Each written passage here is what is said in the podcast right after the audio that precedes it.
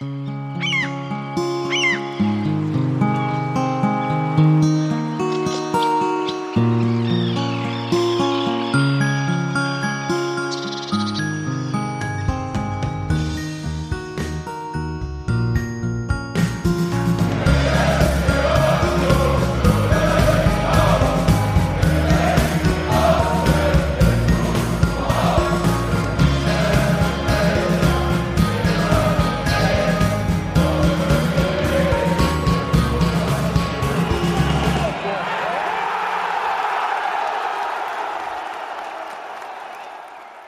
Herzlich willkommen zur 355. Ausgabe des Textilvergehens. Und äh, wir haben es jetzt, also was heißt wir? Also ich habe es jetzt nach zwei Jahren geschafft, hier mal die Technik, die wir uns vor zwei Jahren angeschafft haben, auch in Betrieb zu nehmen. Es klappt einigermaßen noch nicht alles und im Idealfall kriegt ihr davon nichts mit. Aber ihr könnt jetzt gleich einer Neuerung, zumindest vom Studio Panko, ähm, beiwohnen. Aber zuerst begrüße ich die fantastische Steffi bei mir. Einen sehr schönen guten Abend wünsche ich. Und jetzt äh, rufe ich mal kurz, äh, bitte dann mit knödeliger Stimme antworten. Äh, unser Studio in Cottbus. Hallo Daniel. Hallo Sebastian. Ah, das klingt, als ob du neben mir stehen würdest. Ja, Wunder der Technik. Ja, dann wollen wir mal sehen, dass das hält, weil wir nehmen hier mit äh, ich hätte beinahe gesagt, mit Netz und doppelten Boden auf. Nein, wir nehmen heute mal richtig ohne alles drumherum auf. Ähm, ja, äh, wenn das schief geht, haben wir keine Aufnahme. Okay, alles schweigen, das ist total super. Hier. ich bemühe mich, ein Kabel zu zupfen und auch sonst mich total ruhig zu verhalten. Und ansonsten müssen wir natürlich noch Danke sagen. Steffi, willst du das übernehmen, weil du kannst das viel charmanter, als ich das äh, jemals könnte. Ich möchte jetzt zweierlei sagen, ja. Erstens, wir haben ein fantastisches Hörergeschenk gekriegt, nämlich neben mir steht ein Kasten Bier, nicht irgendein Kasten Bier, sondern der Zweitligakasten mit, ähm, ja sozusagen aus allen Städten, in denen Zweitligisten spielen, eine Flasche Bier. Wir konnten noch nicht alle zuordnen, aber so, so manches schon und ich möchte jetzt eigentlich nur noch gegen süddeutsche Vereine spielen und die anderen können gerne, alle, die brauche alle nicht. Aber ähm, hier so ein Dit aus Nürnberg, Dit aus Fürth fand ich zum Beispiel sehr schön. Das ist das Grüne, das Grüner, das mag ich. Und damit es in dem Kasten nie langweilig wird und weil da auch noch zwei Lücken waren, sind noch zwei kleine Packungen Pringles dabei. Ich wollte jedenfalls sagen, und ihr bestimmt auch, würdet ihr, wenn ihr da wärt, ganz herzlichen Dank dafür. Das ist cool. Das können wir auch so machen. Gleichzeitig, gleichzeitig muss ich sagen, ähm, Philipp heißt der junge Mann, der uns das geschenkt hat, das wollte ich noch dazu sagen. Ähm, gleichzeitig muss ich natürlich bemängeln, dass dadurch, dass Daniel jetzt äh, in Cottbus ist und auch sonst keiner mehr kommt, ist es so, dass ähm, es, ihr müsst kommen, Jungs, ihr müsst in echt hier sein, sonst ähm, muss ich das alles alleine austrinken. Ich hätte jetzt noch gesagt, ganz kurz, Daniel, bevor du hier noch einsteigst, ähm, würde das Positionspapier, was Union respektive Dirk Zingler respektive wer auch immer da alles noch unterschrieben hat, aus Kakoscha auf jeden Fall, ähm, auf jeden Fall schon durchgesetzt sein, würde es in der zweiten Liga 20 Mannschaften geben und der Kasten wäre vollständig und müsste nicht mit Chips aufgefüllt werden. Das, da denkt mal wieder keiner dran. Vorschlag. Ja. so haben die das gemeint, alt klar, das verstehe ich natürlich. Also ich kann das Argument auf jeden Fall von Union nachvollziehen. Das ist keine vollständige Liga mit 18 Clubs. Ja. Nee, also auch ohne den Kasten jetzt live gesehen zu haben, sage ich auf jeden Fall auch schon mal Danke. Und muss anmerken, dass äh, dummerweise auch sozusagen als Follow-up zur letzten Sendung ähm, es sich jetzt wieder weniger lohnen würde, wenn Cottbus aufsteigt, weil die Brauerei aus Cottbus, die wir letzte Woche schon äh, noch empfohlen haben, jetzt in der Zwischenzeit angekündigt hat, äh, zum Ende des Jahres ihren Betrieb einzustellen. Oh. Das heißt, ähm, das äh, ist dann leider keine lohnende äh, Addition, ähm, aber naja. Der Cottbus hat ja bestimmt auch noch andere Features, die du dann uns äh, und geheime Ecken, äh, Szenebars und ähm, all das, was im Lonely Planet nicht drinsteht über Cottbus. Gibt das kannst du uns dann äh, erzählen, oder? Ja, genau. Also ich äh, habe gerade schon off-air erzählt, dass das Theater es unbedingt nicht auf die Top-Liste erstmal schafft. Ähm, jedenfalls müssen sie da erstmal noch was machen, was mir gefällt. Ähm, aber das äh, wird sich zeigen. Gut, aber jetzt äh, wir mal von ganz weit im Osten nach ganz weit im Westen, jedenfalls von Ostdeutschland, nämlich nach Magdeburg. Und ähm, Daniel, du bist ja so ein Tausendsasser und hast dann irgendwie zwischendurch äh, geschrieben, ja, ähm, ich fahre dann mal nach Cottbus, äh, Quatsch, nach Cottbus, nach Magdeburg. Und da habe ich gedacht, äh, wahnsinnig. Aber hast du es denn überlebt? Also offensichtlich, Mit knapper Not, ja. Ähm, Und ich habe es sogar geschafft, also äh, nicht nur nach Magdeburg zu fahren zu überleben, sondern auch zu überleben, aus dem Polizeikordon einmal rauszugehen und äh, mich mit echten Magdeburgern zu unterhalten und äh, wurde nicht aufgefressen, überraschenderweise. Wow, Feindkontakt? Ja. ja. Wahnsinn. Äh, Nette Leute, die uns an der äh, Straßenbahn gesagt haben, welche Straße oder versucht haben zu sagen, welche Straßenbahn wohin fährt und da äh, äh, nicht ganz zur Entwirrung der Verwirrung beitragen konnten, aber äh, wir haben dann zum Bahnhof gefunden und dort äh, die respektive richtigen Züge erwischt. Okay, aber jetzt erzähl mal kurz.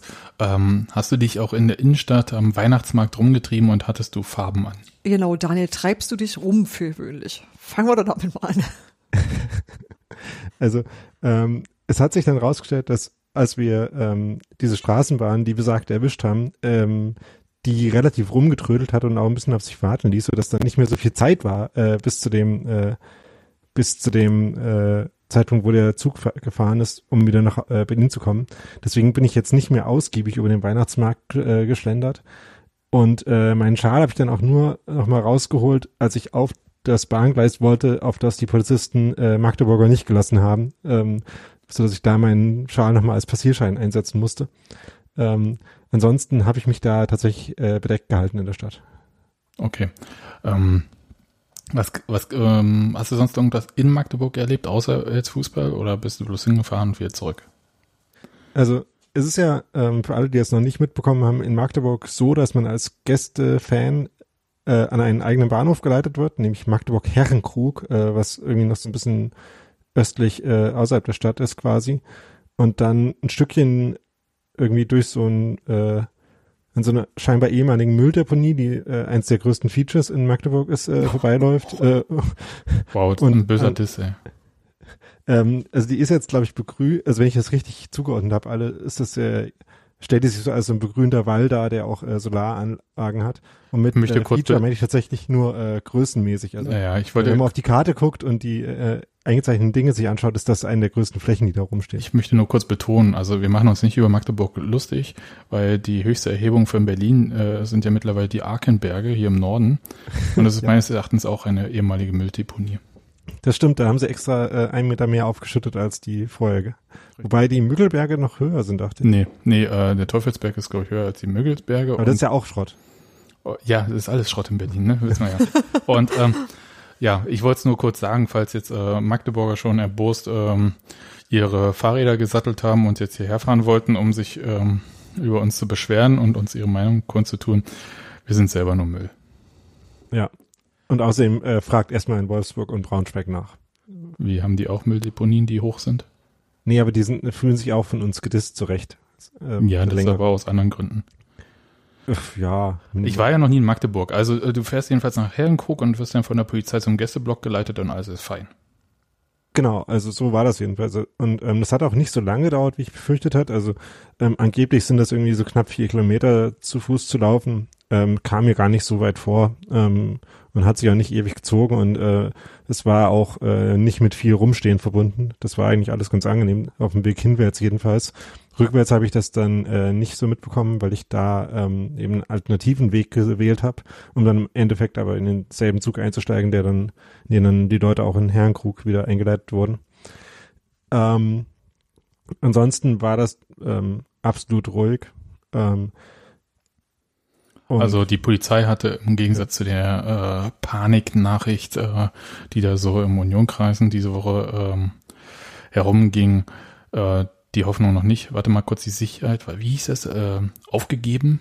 ich kann mich gar nicht mehr dran erinnern, was da, äh, wie das da hieß in der Nachricht, in dieser WhatsApp-Nachricht, die da so rumgeschickt wurde, beziehungsweise in dieser E-Mail, deren Absender man nicht mehr identifizieren konnte, was ich auch übrigens sehr witzig finde. Grüße an Union. Ähm, ist auf jeden Fall Top 5 meiner Ausreden. Ähm, ja, zum Spiel vielleicht, weil dann können wir dieses Thema nämlich abhaken. Die Polizei hat gesagt, es blieb ruhig, äh, außer Pyro. Und damit meinten sie sicher nicht die Lautstärke. Denn die war ja, ja einigermaßen hoch. Die war tatsächlich ziemlich beeindruckend. Ähm, also ich kann jetzt natürlich auch nicht äh, garantieren, dass es äh, nicht vereinzelt auch zu Vorfällen gekommen ist. Aber so im Großen und Ganzen glaube ich eher weniger. Cool. Zum Spiel. Ähm, ich hatte ja noch gemutmaßt, dass äh, Sebastian Polter von Beginn an spielt, um lange Bälle festzumachen, weil flache Bälle sich auf dem Rasen da nicht lohnen würden. Urs Fischer hat mich Lügen gestraft, ähm, hat Sebastian Andersson nochmal aufgestellt von Beginn an und ich glaube für Grisha Prömel, der verletzt ist, von dem aber keiner weiß, was er hat. Beinprobleme heißt es, was ich eine sehr schöne Umschreibung für eine Fußballerverletzung äh, halte. Das oh. sagen meine C-Jugendlichen, also äh, einer im Speziellen immer, er hatte Beinschmerzen. Und ich frage ja immer, okay, wo, was, wie, warum? Oben, unten, vorne, wie, wie schlimm? Hm. Ähm, und ungefähr genauso viele Details äh, gibt es dann da zu hören wie gerade von Union. Na gut. Ähm, dann lernen die Kinder ja mittlerweile sehr früh. Aber Grisha Prömel konnte jedenfalls nicht spielen. Und für ihn spielte dann Felix Groß, wenn ich das, äh, und Robert Joule, zwei sogar, oder? Ja, warte, hab ich was durcheinander? Wer spielte zuerst? Sorry, ich habe äh, gerade dem nicht ganz folgen können. Also für ähm, Christoph Prömel kam eigentlich ja äh, groß in die Mannschaft, der eben eine Position zurückgeruckt ist äh, von dem, äh, wo er letzte Woche gespielt hat und Schul hat dann auf der 10 angefangen, ja. Ah, genau, so rum. Stimmt. Felix Groß hat ja letzte Woche auch von Beginn an gespielt. Um, das äh, an sich war jedenfalls sehr viel über dieses Spiel gesprochen worden und äh, der Beginn an war, ich sag mal aus Unionsicht, unerfreulich, merkwürdig wenig Action, jedenfalls selbst verursachte. Ich war ein bisschen, äh, nach vorne. Ja, ja, nach vorne. Action gab es schon genug. Ja, nach hinten. Aber ich war so ein bisschen enttäuscht und habe die ganze Zeit überlegt, wann fangen sie denn an? Also ich muss das jetzt mal so platt sagen. Ja, normalerweise ist das nicht so mein Fall, aber ich habe ähm, meine Zeit äh, während des Spiels damit verbracht, noch einen Schrank fertig zusammenzubauen. Und war so ein bisschen irritiert, wie viel ich von Magdeburg gehört habe und wie, äh, so in dem Fall vom Kommentator und äh, welche Magdeburger Spieler den Ball in den Reihen halten und wie sie vorne zu Situationen kommen, während ich das umgekehrt gar nicht so wahrgenommen habe. Und ich habe mich die ganze Zeit gewundert, was es denn soll. Also warum der Kommentator äh, das Spiel äh, kommentiert hat, das tatsächlich passiert ist oder wie? Also nee, ähm, Union hat halt tatsächlich ähm, einen Offensivplan gehabt, der nicht gut funktioniert hat und der gleichzeitig auch noch die Nebenwirkung hatte, der Defensive sehr viel Arbeit aufzuhalsen. Ähm, und zwar bestand er eben wieder darin, möglichst viele Spieler ähm, in die letzte Linie zu schieben und da möglichst direkt den Ball hinzuspielen, ähm, was bedeutet hat, dass äh, auch wenn diesmal Prömel eben nicht durch äh, Hartl und Joule ersetzt wurde, wie vor ein paar Wochen gegen Fürth, sondern gegen Gro äh, mit Groß, der ein bisschen äh, ausgewogener ist, vielleicht äh, in seiner generellen Spielanlage. Aber trotzdem haben die beiden halt sehr offensiv gespielt und äh, haben sich immer sehr schnell nach vorne orientiert. Und dann war da eben oft sehr viel Platz zwischen äh, zumindest der Viererkette äh, oder auch der Viererkette und äh, Manuel Schmiedebach auf der ähm, hinteren Seite von Unionsmannschaft äh, Mannschaft und den Fünfen, die dann vorne waren. Und gleichzeitig gab es viele Ballverluste, eben mit fünf, sechs Spielern vor dem Ball. Und das ist äh, sehr ungünstig, weil Magdeburg halt durchaus ganz gut kontern kann.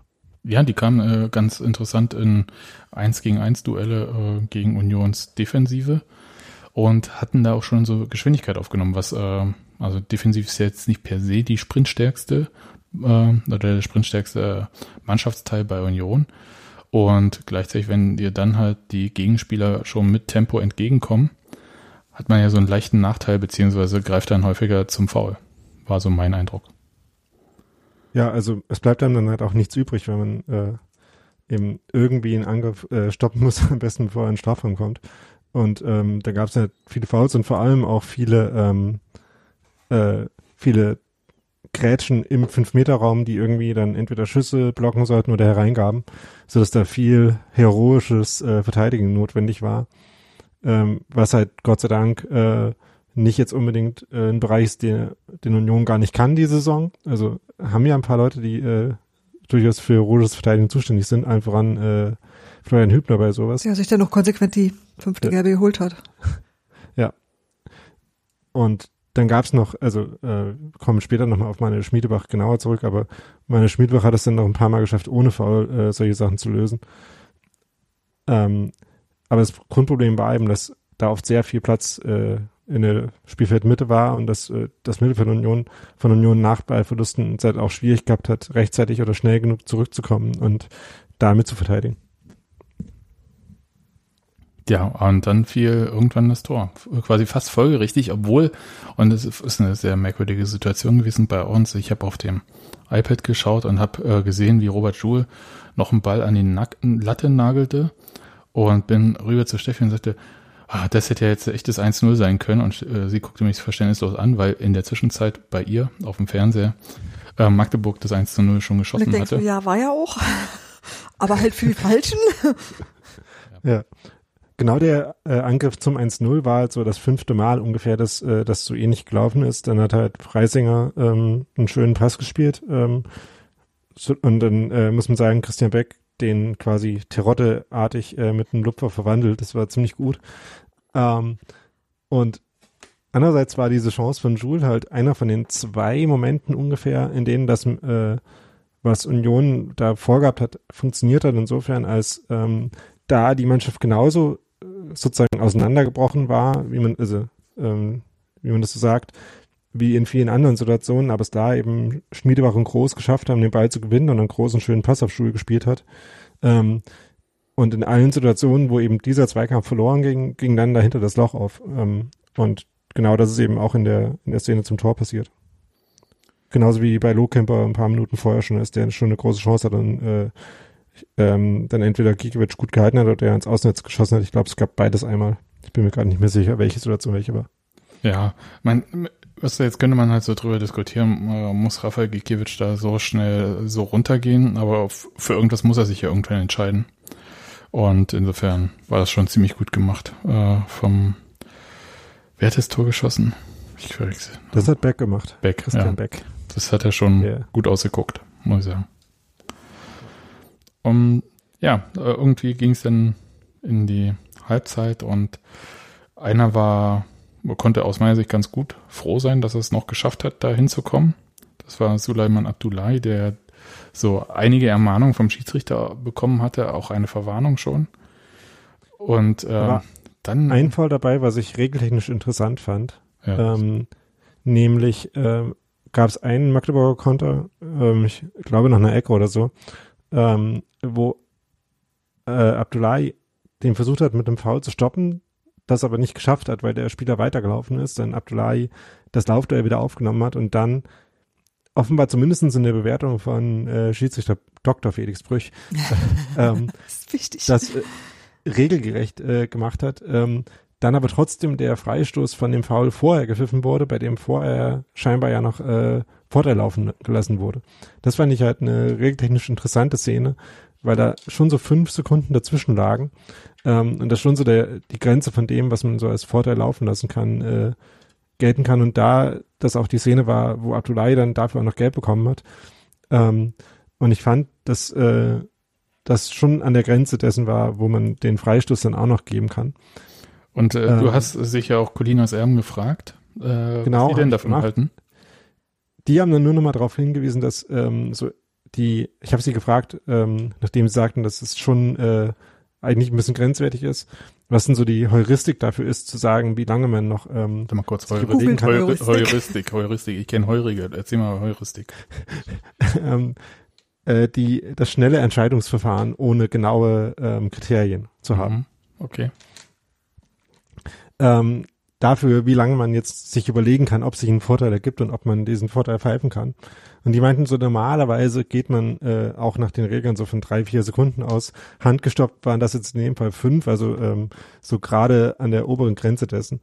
Ähm, fand ich jedenfalls ein bisschen unglücklich, aber ähm, entscheidend dafür äh, den weiteren Verlauf des Spiels war und nicht, ob es da jetzt den Freistoß gibt oder nicht, sondern dass Abdullahi halt da die gelbe Karte bekommen hat und das, die hat er ja sowieso bekommen, ob man jetzt äh, das als äh, Vorteil der äh, sich nicht ergeben hat äh, und dann einfach in einem Ballverlust geändert ist oder ähm, oder als Vorteil, der sich, ähm, den man gepfiffen hat, sozusagen ähm, bewertet hat. Ich glaube, das war das Entscheidende daran. Das lag, war auch der Grund dafür, dass er dann ausgewechselt wurde zur Halbzeit. Ja, der, also er hatte ja einige unglückliche Zweikämpfe, Suleiman Abdullahi, also beziehungsweise die dann nicht regelkonform zu Ende geführt, ähm, aus Sicht des Schiedsrichters und aus meiner Sicht auch. Und nach der Verwarnung gab es nochmal so einen Foul und hat der Schiedsrichter eben gesagt, und zwar mit sehr deutlichem Handzeichen, noch ein Ding, mein Freund, und du kannst da drüben lang gehen. Ja, und äh, da hab ich gedacht, hm, naja, es sind noch fünf Minuten in der Halbzeit und ähm, hm, reicht. Und aber da bewundere ich ja Trainer, die dann sagen, ja, ich schicke jetzt keinen kalten Spieler, der wird schon wissen, dass er jetzt mal hier lieber mal durchlaufen lässt. Und der schafft es bis in die Halbzeit. Das hat er auch geschafft. Also ich äh, bin da so ein bisschen ängstlicher unterwegs. Ähm, du als äh, Jugendtrainer, Daniel, würdest du so einen Spieler schnell runternehmen oder sagst du halt, okay, erst fünf Minuten bis Halbzeit, bevor ich jemand kalt schicke, passt schon? Ähm, das mit ich als Jugendtrainer macht sich da nicht so gut, weil da die Regeln ein bisschen anders sind. Ach so, ihr dürft ähm, tauschen und wieder reinholen oder so, ne? Genau, deswegen äh, hat man da mehr Spielraum. Außerdem sollen, äh, und genau wegen dieser Regel sollen die Jungs sich halt auch irgendwie die ganze Zeit warm machen äh, und äh, einsatzbereit sein, äh, weil sie sowieso wieder irgendwann weiterspielen müssen. Also kann man auch ähm, sich gut warm halten. Geht auch äh, in dem Alter, in dem ich trainiere, noch, äh, noch besser, weil da ist das mit dem äh, großen Muskeln, die jetzt, äh, also die haben alle nicht so große Muskeln wie so ein äh, Florian Hübner zum Beispiel, mhm. die kalt werden können. Äh, okay. Das ist alles ein bisschen entspannter. Aber hättest du Suleiman Abdullahi, also stell dir vor, du würdest eine Profimannschaft trainieren. Also Bielefeld stand ja nee. heute kurzzeitig zur Disposition. Überraschenderweise haben die nicht angerufen. Ich weiß nicht. Äh, aber ich habe auch Kürbissuppe gekocht. Vielleicht habe hab ich den Anruf verpasst. Ähm, nee, ich glaube, ähm, man hat da schon genug Vertrauen, dass äh, jemand sich einigermaßen im Griff hat. Ja, ich glaube, äh, auf der Gegenseite wäre ähm, Dennis Erdmann in der Situation gewesen, hätte ich als Trainer ihn sofort runtergeholt. Aber das ist meine exklusive Meinung sicher. Gut, ähm, zur zweiten Halbzeit äh, blieb Suleiman Abdullahi aber dann tatsächlich in der Kabine und für ihn kam Andi Gogia. Ja, da hat halt Union wirklich genug äh, Auswahlmöglichkeiten gerade. Ja, der Position. Ich wollte sagen, Flügelspieler. Hm. Gibt's genug. Ja. Und ähm, dann gab's relativ schnell noch einen Wechsel. Nämlich äh, Felix Groß ging runter. Jetzt genau, das war dann so nach äh, 60 Minuten. Ja, 59. Äh, in, der, in der ersten Viertelstunde von der zweiten Halbzeit war das Spiel schon ein bisschen besser geworden für Union, fand ich. Ähm, Aber nicht zwingend. Äh, äh, sie hatten halt eine große Chance mit, äh, mit äh, Joshua Mees, mhm, der im Strafraum einen Ball bekommen hat, einen Moment gebraucht hat, um seine Füße zu sortieren und dann ans Außennetz geschossen hat. Ähm, das war aber eine Phase, wo sich äh, meiner Meinung nach die Struktur des Spiels noch nicht wirklich verändert hatte, sondern ähm, einfach Magdeburg sich ein bisschen weiter zurückgezogen hat, äh, Union ein bisschen äh, mehr Ruhe gelassen hat und Union dann ein paar mehr Angriffe fahren konnte, aber so die Struktur dessen, was Union gemacht hat, äh, war da eigentlich noch die gleiche. Ähm, nur dass Magdeburg dann auch eben nicht mehr ganz so äh, scharf auf die Konter gegangen ist. Ähm, das hat sich dann halt ein bisschen verändert mit dem äh, Wechsel von Polter für Groß. Ah, Polter. Na, wie konnte ich ihm. Okay, und dann ist ja was äh, eingetroffen, was ja alle irgendwie bedauert hatten die Wochen zuvor dass nämlich Sebastian Polter und Sebastian Andersson, sie können tatsächlich zeitgleich auf einem Platz spielen. Sie sind also doch nicht dieselbe Person. Nee. Aber ähm, also man kann Sebastian auch doppelt spielen lassen. Und aber haben die äh, jetzt äh, so eine klassische Doppelspitze gespielt? Weil in den Berliner Medien habe ich zum Teil gelesen, dass umgestellt wurde auf 4-2-4, was ich auf jeden Fall eine witzige Angriffsformation finde. Kann, also ich kann es nicht sagen, ich war nicht äh, in Magdeburg und am Bildschirm sieht man das nicht so gut. Oder haben sie eigentlich versetzt gespielt oder wie kann man sich das vorstellen? Es ist natürlich naheliegend, es so äh, es 4-4-2 oder 4-2-4. Ich weiß nicht, das sieht halt exotischer aus, aber ist halt eigentlich, wenn man offensive Flügelspieler hat, äh, mehr oder weniger dasselbe. Ähm, das letzte richtige 4-2-4, was ich gesehen habe, war das von der U19 von Union, als sie gegen Halle gespielt haben, um den Aufstieg in die Bundesliga, äh, Klarzmann und der Hermann André vor anderthalb Jahren. Ähm, das war richtiges 4-2-4. Ähm, in dem Fall würde ich das aber gar nicht so sagen, weil eigentlich äh, Anderson dann eher so eine Mittelfeldrolle gespielt hat. Also wenn man sich zum Beispiel mal anguckt, äh, in der Zeit, äh, in der halben Stunde, die Pässe, die Anderson in der äh, Phase gespielt hat, waren halt alle so in dem klassischen Raum, in dem ein Zehner spielt. Und so war auch die Raumaufteilung dann meistens in den Angriffen. Ähm, Schuler dann halt auf der 6 slash 8 gespielt. Äh, Schmiedebach ähm, war dann eigentlich der Defensivere von den beiden, ist aber durchaus auch mal nach vorn gegangen. Darf ich ganz kurz sagen, Und, als großflächiger ja. Zerstörer übers Feld gerannt? Schmiedebach? Schul oder Schmiedebach? Nee, Schmiedebach natürlich. Ja, das, das auch. Äh, Schmiedebach hat halt äh, viele Angriffe zerstört dann von Magdeburg, die sich, äh, die ja immer noch dieselben Konterräume hatten wie vorher eigentlich. Ähm, aber genau, äh, Schmiedebach hat dann, äh, Schul, sorry, äh, Schul hat dann so seine äh, bisschen hakliche ähm, Seite auch ein paar Mal gezeigt. Hm, das war ganz was. Also äh, meinst du das, das schöne Doppelfoul äh, direkt an der Außenlinie vor der Trainerbank? Ja. Zwei für ja, eins. Das fand ich, das fand ich super, ja. ja Dafür gab es nur eh eine gelbe, ja. Zwei Typen abgeräumt. Das ist cool, das muss man, glaube ich, immer so machen. Nee, eben nicht. Also man oh, kann Mann, durchaus ey. dafür auch gelb-rot sehen. Ja, natürlich. Ich war total. Und Aber ich habe relativ mit offenem Mund zugeguckt.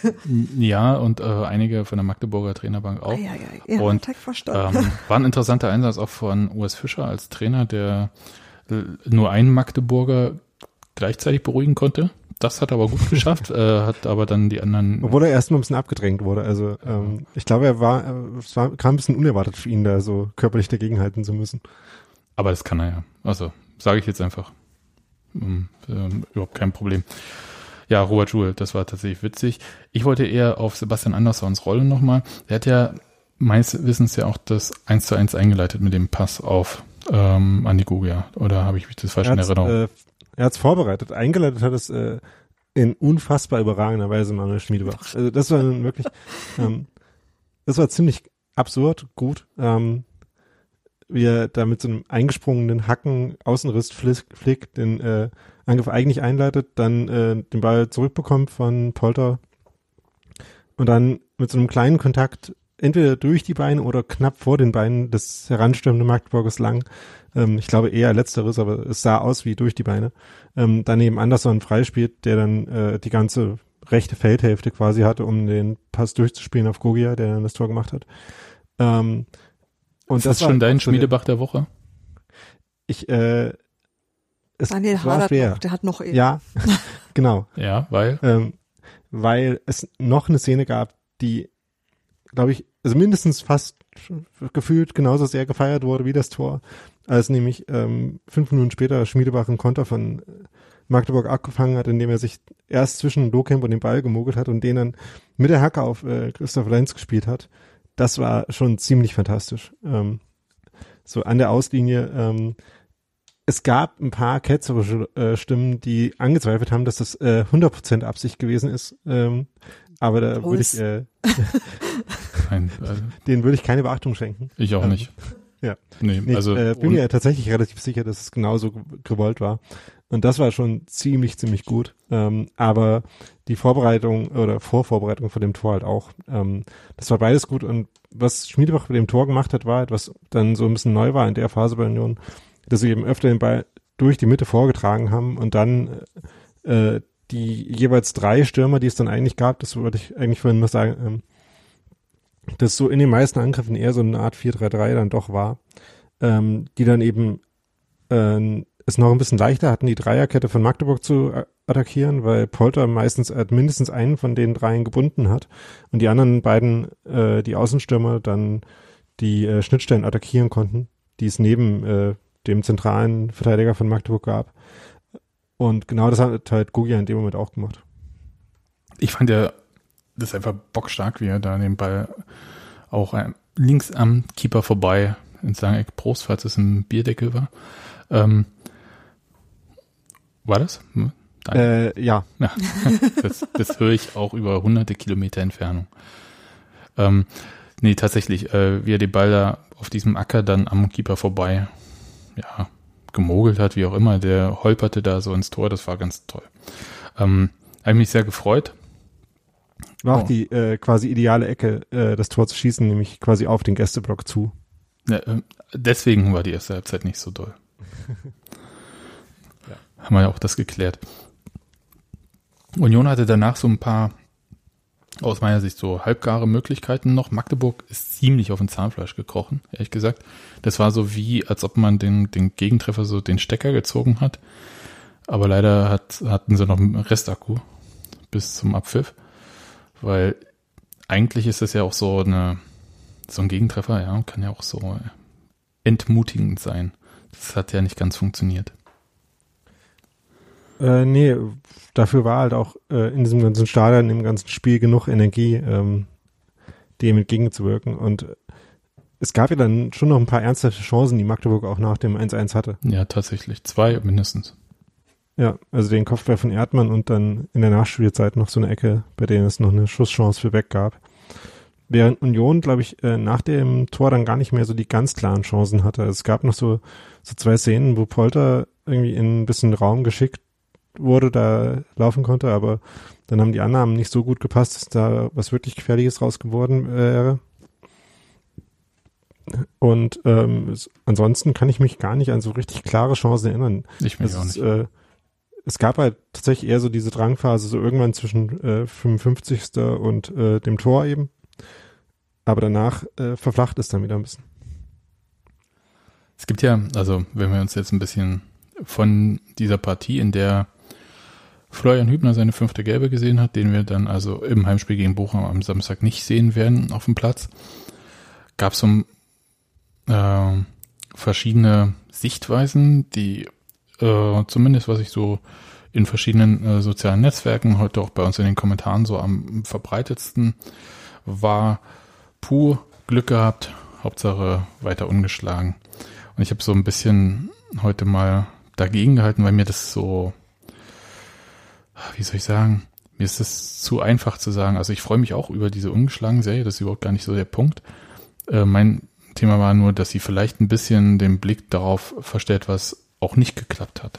Und ähm, aber da kam ich gegen die Argumente, na, früher ging es ja gegen Abstiege und so weiter und man soll ja nicht die Ansprüche so weit hoch und so. Dagegen kam ich dann nicht so an, weil ich wollte gar nicht so groß diskutieren, sondern ich, mir ging es ehrlich gesagt nur um dieses Spiel. Und in dem Spiel hat sehr viel nicht geklappt. Und deswegen war ich umso froher, dass ein Punkt bei rausgesprungen ist. Für diese katastrophale erste Halbzeit kriegst du normalerweise aufs Maul und zwar so richtig. Und da muss ich mal sagen, bin ich wirklich froh, dass der Kelch an uns vorüberging. Und dann freue ich mich über die Unischlagen-Serie. Aber ich freue mich tatsächlich über ein, über ein Unentschieden an der Stelle, weil es äh, längerlich nach eben aussah. Das stimmt. Ähm, ich habe vorhin äh, einen anderen Podcast gehört, nämlich die Totally Football Show oder so ähnlich heißt die, wo Michael Cox von Zonal Marking ähm, über Manchester City gesprochen hat und äh, über Manchester City gesagt hat, dass es für die vielleicht gut wäre, dass sie jetzt nicht mehr ähm, in einer ungeschlagenen Serie sind, ähm, weil sie verloren haben gegen Chelsea am Wochenende, ähm, weil es dazu verleiten könnte, dass wenn man äh, eben unentschieden spielt, gerade in einem Spiel, wo man aber eigentlich drei Punkte bräuchte, dass man dann nicht äh, so viel Risiko geht, wie man eigentlich tun sollte, um eben das Spiel wirklich zu gewinnen, weil man nicht riskieren will, seine ungeschlagene Serie zu verlieren. Ähm, das ist vielleicht was, was Union dann in der zweiten Saisonhälfte tatsächlich machen sollte.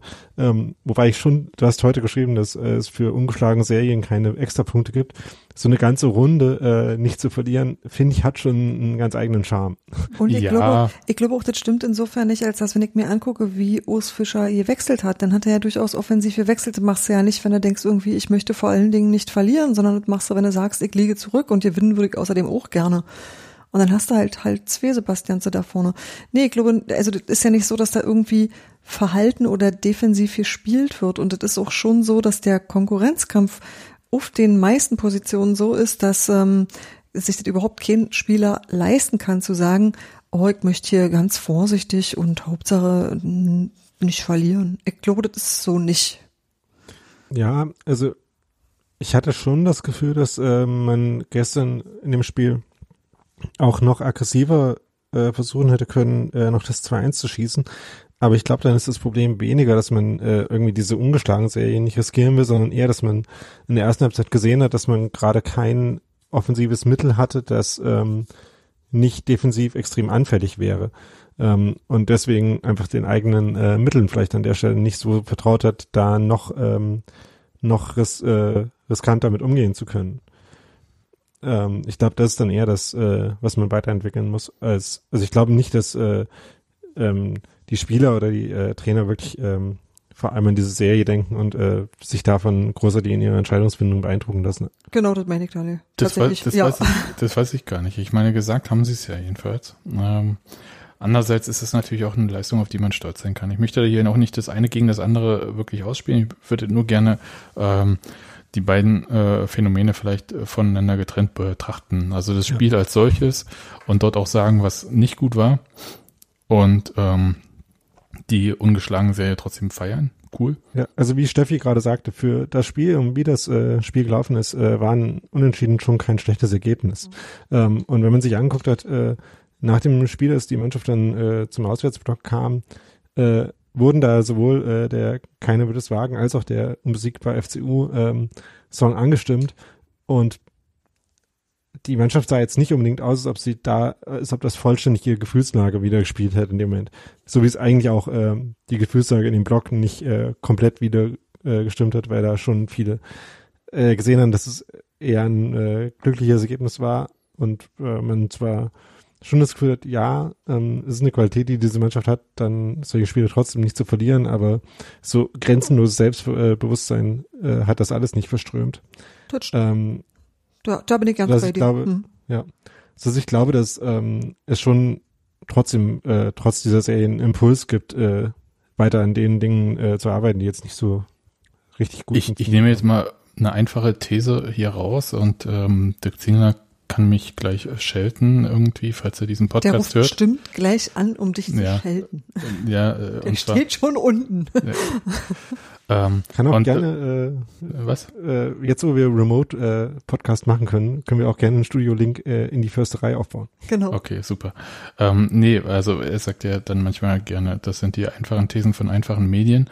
Und äh, zu so einer würde ich jetzt gerne mal greifen, auf das äh, Daniel oder Steffi ähm, vehement widersprechen werden. Ist es denn allein die Abwesenheit von Grisha Prömel gewesen? die das ähm, für dieses Loch da vorne dann so gesorgt hat ähm, und diese Konteranfälligkeit von Union? Äh, nein, weil ja, ähm, es war die Abwesenheit von Christian Prömel, aber nicht nur das, sondern eben auch, wie man ihn dann kompensiert hat. Ja, genau. Ähm, ja. Also hätte, also die Abwesenheit von Grisha Prömel einerseits, aber hätte einfach Felix Groß ein bisschen defensiver stehen bleiben müssen, oder? Ja, die haben schon Spiele, die auch ohne Grisha Prömel waren und trotzdem funktioniert haben, oder? Nee, eigentlich nicht. also, ähm, ich, ich war mir da ja nicht auch gerade so sicher. Das einzige Spiel ohne Krischer Prömel in dieser Saison, und darauf beschränken wir das jetzt mal, war ja das gegen Fürth. Und ähm, das äh, wurde zwar hoch gewonnen, aber eben auch nur, weil ähm, Fürth halt seine Chancen nicht genutzt hat und die nicht so gut ausgespielt hat wie Magdeburg jetzt. Also genau und Union Schwächen, die Chancen massiv effizient genutzt richtig, hatte. Ja. ja. Genau dieselben Schwächen ähm, gab es da jetzt eigentlich auch wieder. Auch wenn man äh, dazu sagen muss, dass äh, Magdeburg halt jetzt tatsächlich ähm, viel größere Chancen hatte in dem Spiel als äh, Fürth damals. Ähm, das ist richtig. Du, du hast was, äh, wie heißt der Wert, den du immer so gerne checkst? Die Expected Goals Werte, also die äh, Chancenqualität, die Tore, die Magdeburg hätte erwarten können von den Chancen, die sie hatten. Und da war das tatsächlich das Spiel, in dem Union am meisten davon zugelassen hat, mit relativ großem Abstand. Ähm, da waren bisher die Spiele gegen Hamburg und Regensburg, die wo äh, defensiv quasi am meisten passiert ist. Und ähm, jetzt in dem Spiel hatte Magdeburg, äh, wenn man sich die Torschüsse anschaut, die sie hatten, ähm, genug für 2,7 Tore und äh, was so andere Ballaktionen außer Torschüssen angeht, ähm, äh, korrespondiert das so ungefähr mit anderthalb Toren, ähm, was beides relativ viel ist und gerade für halt die Unionabwehr in dieser Saison sehr viel ist. Ähm, so dass man da schon gesehen hat, dass äh, das defensiv nicht so stabil war. Also ist die Abwehr gar nicht so halt gut. Halt unter anderem daran, sondern, Abwehr äh, sondern das Mittelfeld ist defensiv äh, gut bei Union oder wie? Das klingt jetzt nach so einer äh, langweiligen Phrase, aber ähm, die Defensivleistung von der Mannschaft bestimmt sich halt nicht nur von der Abwehr her, sondern von der ganzen Mannschaft. Ähm, und die Abwehr von Union ist tatsächlich in ihrer Restverteidigung äh, sehr gut in die Saison und auch in dem Spiel. Denn ähm, ja, äh, Magdeburg ist trotzdem zu Schusschancen gekommen, aber Union hat da halt auch noch relativ viel von wegverteidigt und weggeblockt, was ja auch wiederum eine Qualität der Abwehr ist. Ähm, also zu einem gewissen Punkt, je nachdem, ähm, welche genaue Spielart von Expected Goals man sich anschaut, ähm, spielt das da selber eine Rolle oder nicht? Also ähm, es gibt auch Modelle, ähm, die zum Beispiel versuchen, ähm, mit einzuberechnen, wie viel Druck jetzt auf den ähm, auf den Stürmer ausgeübt wurde, während er geschossen hat. Also ähm, ist der Innenverteidiger irgendwie äh, gut noch im Zweikampf und macht einen Schuss aus einer eigentlich guten Position trotzdem schwieriger. Äh, es gibt Leute, die das versuchen mit einzubeziehen, äh, statistisch auch und nicht nur vom Anschauen. Ähm, das war jetzt in den äh, Zahlen, die ich gerade zitiert habe, nicht der Fall. Also es könnte auch sein, dass ähm, der Grund dafür, dass äh, Magdeburg halt nicht so viele Tore gemacht hat, wie sie hätten machen können, auch eben in der Arbeit von Florian Hüttmer, äh, äh, Manuel Friedrich und so weiter äh, ist. Marvin Friedrich, sorry. Ähm, der also ich würde schon ja. sagen, dass die Abwehr das gut gemacht hat. Ähm, ich, ich wollte aber ein bisschen das Problem ist halt eher so, dass, nee, das Problem ist eher, dass im Mittelfeld halt so diese super dynamische Rolle von Krischer Prümel gefehlt hat. Das wollte ich die ganze Zeit noch sagen. Der halt ähm, ziemlich viel, äh, sehr viel Raum abdecken kann und somit ähm, eben prädestiniert ist, dieses Verbindungsstück zu sein zwischen Abwehr und Angriff. Ähm, und das konnte halt Groß nicht in derselben Weise ähm, replizieren. Replizieren. Ähm, ja, super. Ähm, und vor allem, wenn Grisha Brömel eine Superkraft hat, dann ist es Superdynamik. Habe ich jetzt so mitgenommen. Ja. Mir ist aufgefallen, als ich heute äh, äh, ein Bild von, ähm, von Akaki Gogia, von wegen Superkräfte, ähm, mit Gogiator äh, beschriftet habe, dass das eigentlich ein ziemlich guter Superhelden-Name ist. Gogiator. Oh. Der Gogiator? Ja. Okay, okay, also. Von wegen Superhelden, nur so. Das finde ich ganz gut. Also machen wir als Titel auch, ne? Der Gogiator hat zugeschlagen. Finde ich gut. Ähm, dann sind wir mit dem Spiel eigentlich auch durch. Also ich finde, äh, das war auf jeden Fall ein Spiel, für das es einen erfahrenen Bundesliga-Schiedsrichter wie Felix Brüch gebraucht hat. War ich ganz froh, weil andere hätten vielleicht ein paar mehr Karten gezeigt. Wir können mal ein bisschen ums Drumherum sprechen dann. Äh. Ja, äh, gerne. Äh, gleich, warte, lass das Spiel noch schnell abmoderieren. Ähm, das war also das zehnte Unentschieden von Union. Ähm, Union hat jetzt 28 Punkte, steht auf Rang 3, zeitgleich mit diesem Podcast, mit der Aufnahme zumindest, spielt der FC St. Pauli und wenn sie 13 zu 0 gewinnen gegen Bochum, was aber nicht der Fall ist, weil es glaube ich 1 zu 1 steht im Moment. 2 zu 1 für St. Pauli inzwischen. Okay, also nur noch 12 Tore jetzt, ne? Ähm, also 14 zu 1 müssen, müssen, sie jetzt gewinnen, ähm, um Union da oben zu verdrängen. Ich finde, es ist ja schon eine tolle Ausgangslage, auch wenn ich äh, gerne äh, da kritisch mal drüber gehe. Aber insgesamt ist es natürlich eine Ausgangslage, von der ich nicht geträumt hätte oder zu träumen gewagt hätte vor dieser Saison.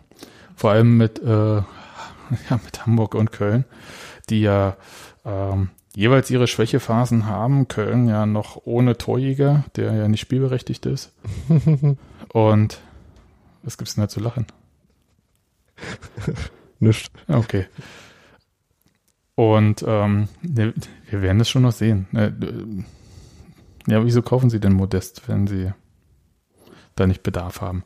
Ähm, jedenfalls. Das ist vielleicht so ein Football Leagues-Thema auch, aber man weiß es nicht. Ja, ja das äh, könnte sein. Mal, mal schauen, wenn er jemals eine Spielberechtigung kriegen wird. Was ich, äh, ist alles sehr, sehr interessant da. Okay, aber äh, ich wollte nur sagen, dass es ähm, eine mehr als gute Ausgangsposition und ich bin sehr gespannt, wie jetzt die letzten zwei Partien der Rückrunde laufen.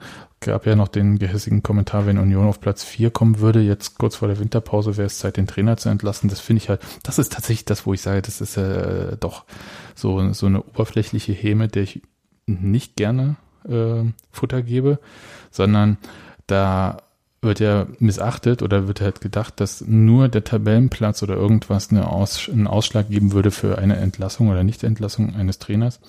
Da gibt's jetzt ja, ist ja gerade der Zeitpunkt in, in, der Saison, wo das letzte Saison passiert ist. Ja. Und Union hat jetzt genau zwei Punkte mehr als damals.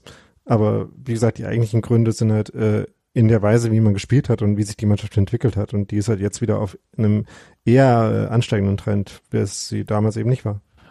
Plus äh, dieses ähm, Thema, was uns damals kurz vor der Entlassung noch beschäftigt hatte, äh, die ähm, Behandlung äh, von Steven Skripski und dessen Reaktion auf die Nichtberücksichtigung für die Starter. Wir hatten ja dann kurzzeitig den Fall, dass ja sowohl Kapitän als auch Vizekapitän auf der Bank saßen und es nicht ganz transparent war, warum das der Fall ist.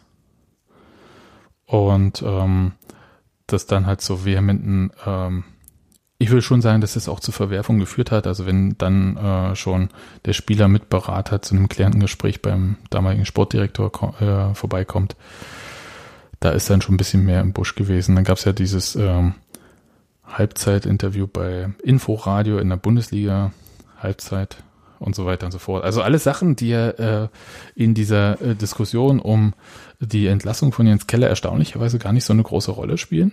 Wollen wir jetzt einen Moment die himmlische Ruhe genießen? Nee, ich, ich wollte nur mal kurz, also einerseits ja. Ja, ich will äh, das. Ich, ich, wollte einfach nur mal äh, auch das Bild malen, dass selbst wenn Union jetzt weniger Punkte hätte und auf Platz 4 stehen würde, also als zur gleichen Zeit im Vorjahr, wäre das immer noch kein Grund, Urs Fischer zu entlassen, weil das ist halt nur oberflächlich ein Zusammenhang, aber den gibt's nicht und ich glaube, Urs Fischer passt halt sehr, sehr genau zur Union in vielen äh, Bereichen in denen Jens Keller das vielleicht nicht so getan hat, wie man das so denkt. Und das Witzige ist ehrlich gesagt, dass ähm, sowohl Jens Keller als auch jetzt äh, Uwe Neuhaus ja äh, neue Clubs in der zweiten Liga haben. Das heißt, man kann auch so ein bisschen nochmal gegen ältere, äh, frühere Trainer spielen. Fehlt noch, noch dass äh, Norbert Düvel demnächst noch einen Club übernimmt. Eher unwahrscheinlich, würde ich jetzt mal sagen. Ja, ja, äh, möglich. Ja, also jedenfalls in der zweiten Liga, ne? Ähm, oder auch in der dritten. Äh, erstaunlich, ne? Also wie jemand so, so weg vom Fenster sein kann. Das äh, finde ich schon überraschend. Und auch schade ähm, für ihn persönlich. Ja, was macht er eigentlich? Keine Ahnung. Keine okay. Ahnung. Soll ich bei immer Union nachgucken? Ja, kannst du ja mal machen. Ähm, dann wolltest du noch zum Drumherum äh, was erzählen, Daniel. Ich sag noch kurz, dass, äh, was ich äh, heute schon äh, im Blog auch geschrieben habe, Magdeburg, also wer keine Karten fürs Weihnachtssingen bei Union bekommen hat, am 23.12., allerdings ein bisschen zeitiger, ich glaube 16 Uhr, gibt's für nur drei Euro, nicht für fünf Euro, ähm, Karten fürs Weihnachtssingen beim ersten FC Magdeburg. Ich weiß nicht, wie das da mit den Farben ist und dem Weihnachtsmarkt, da muss man nochmal die Sicherheitslage checken, aber da kann einem ja vielleicht ein anonymer Tippgeber bei Union was sagen. Entschuldigung, ich, ich, muss mich ein bisschen drüber lustig machen, weil ich es äh, wirklich ein bisschen absurd finde. Äh, aber erzähl mal, wie war es denn? Ich weiß jetzt nicht, äh, ich weiß nicht, äh, ob da auch das äh, Lied gut aus dem Spiel dann gleich übernommen wird. Also, ähm, ich meine, was, das ist ja was, was man eigentlich immer feststellt, wenn man irgendwo auswärts zum Fußball geht. Es ist echt überall sonst schlimm. Fast, würde ich sagen.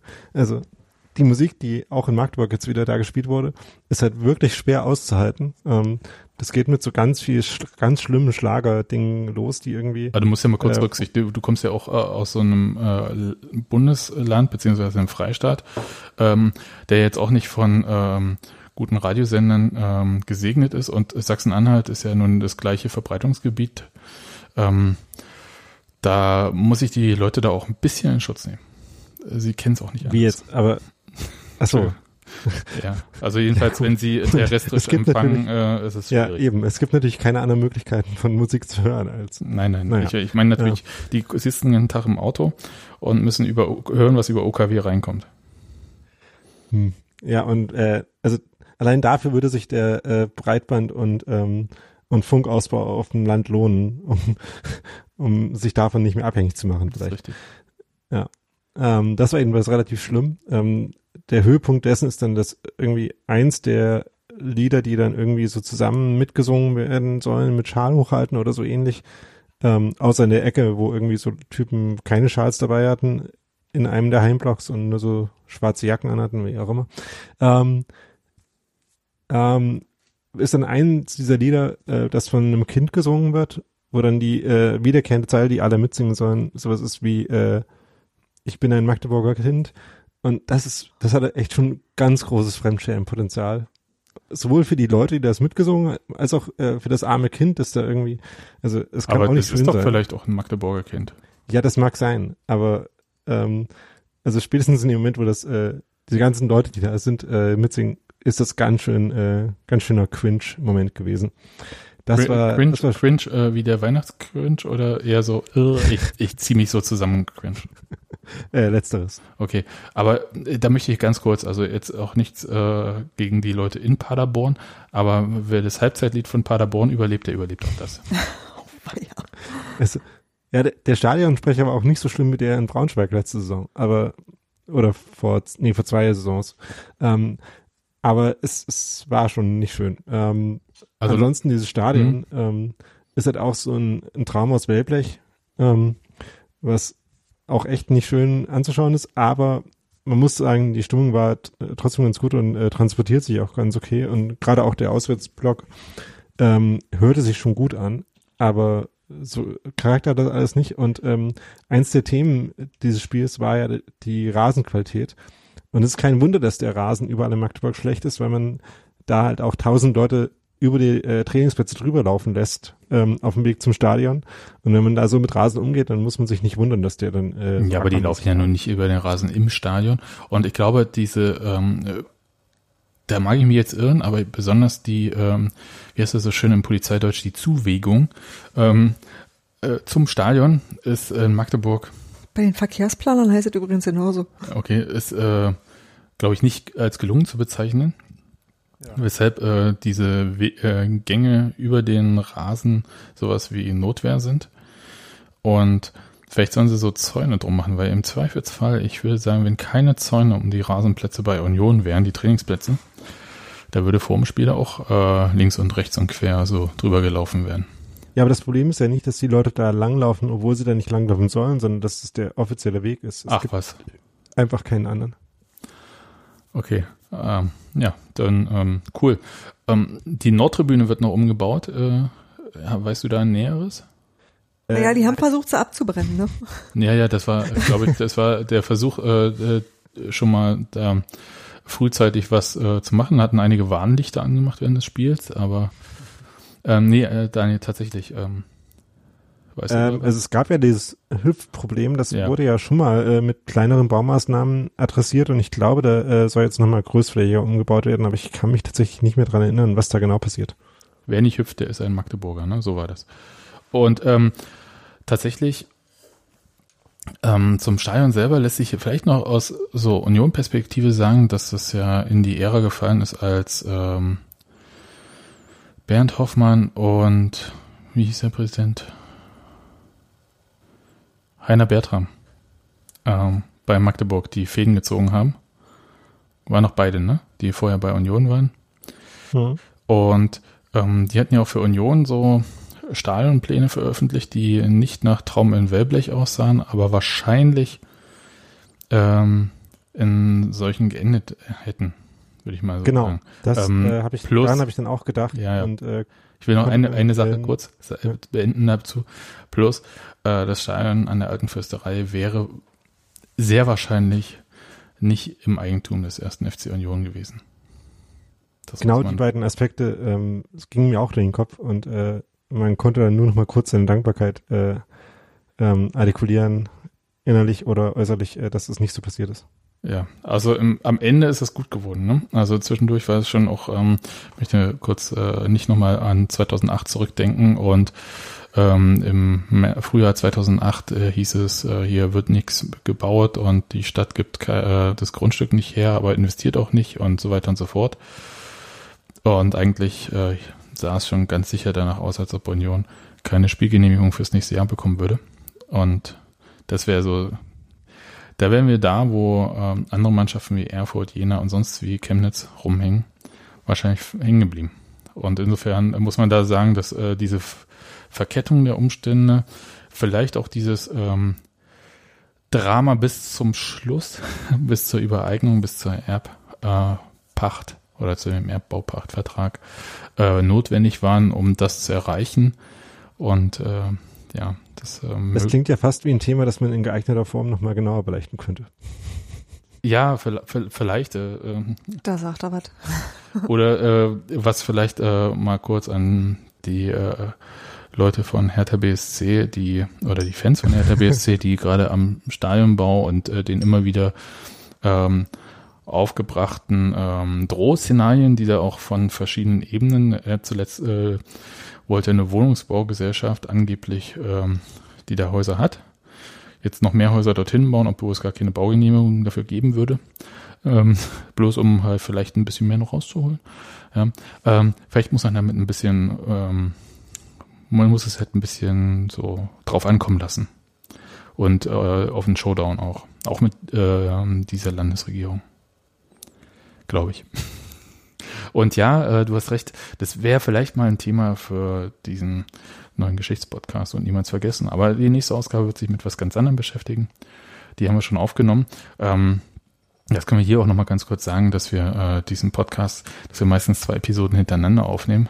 Das heißt, äh, so direktes Feedback auf die jeweilige Episode haben wir noch nicht so geplant, aber vielleicht machen wir das demnächst mal. Ja, ähm, genau, die Episode haben wir schon aufgenommen und ich äh, kann auch verraten, dass die nächste Folge sich vermutlich auch noch nicht damit beschäftigen wird. Mhm. Also die nächste nach der. Bei, bei mir auch nicht. Also so viel äh, kann ich sagen, weil das mir viel zu kompliziert ist ähm, für irgendwie was am Anfang.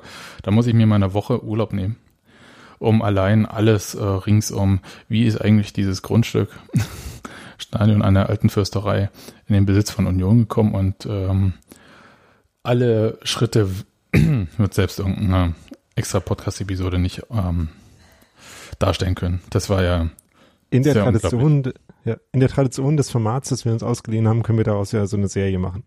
Das stimmt, genau.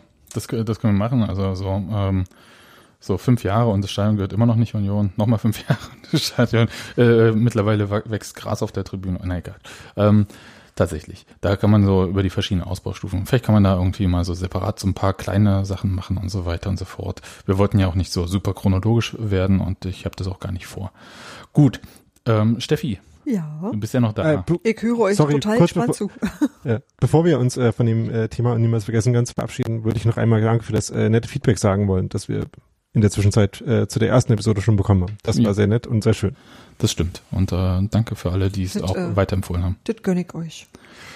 Ja, es macht auch tatsächlich Spaß. Also mir macht auch dieser Podcast Spaß, aber das ist äh, ein anderer ja, Spaß. Bei dem anderen macht mir am meisten Spaß, dass ich äh, nichts damit zu tun habe und den einfach ganz entspannt ähm, einfach mir anhören kann. Hm. Das ist eigentlich das Beste daran.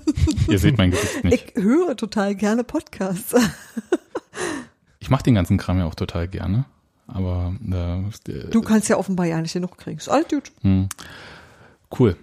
Daniel, es war ja. wunderbar. Ähm, du bist am Wochenende nicht in Berlin, während wir, das kann ich jetzt schon mal sagen und ich werde das nochmal irgendwie ähm, genauer bekannt geben, eher ein bisschen frühzeitig, bei einem Samstag 13 Uhr Spiel ist das wirklich eine Herausforderung für alle, äh, am Stadion sein werden und uns vor dem Spiel ähm, an der Union-Tanke stehen werden und so ein bisschen Sticker für diesen neuen Podcast und niemals vergessen verteilen werden, die Steffi gemacht hat. Danke dafür.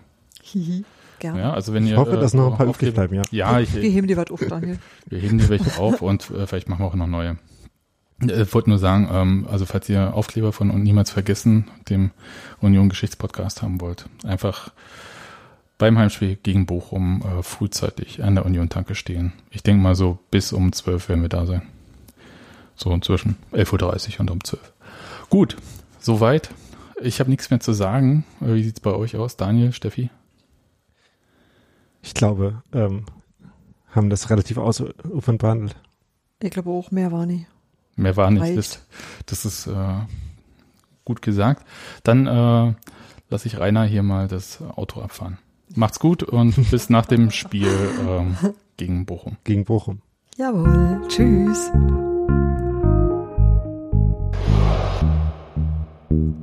Ich, ich muss mal ganz kurz noch stoppen, Daniel. Ähm, bringst du dann auch äh, Gurken aus Cottbus mit? Das wollte ich sowieso immer mal fragen, wenn es jetzt kein Bier mehr gibt. ja, klar.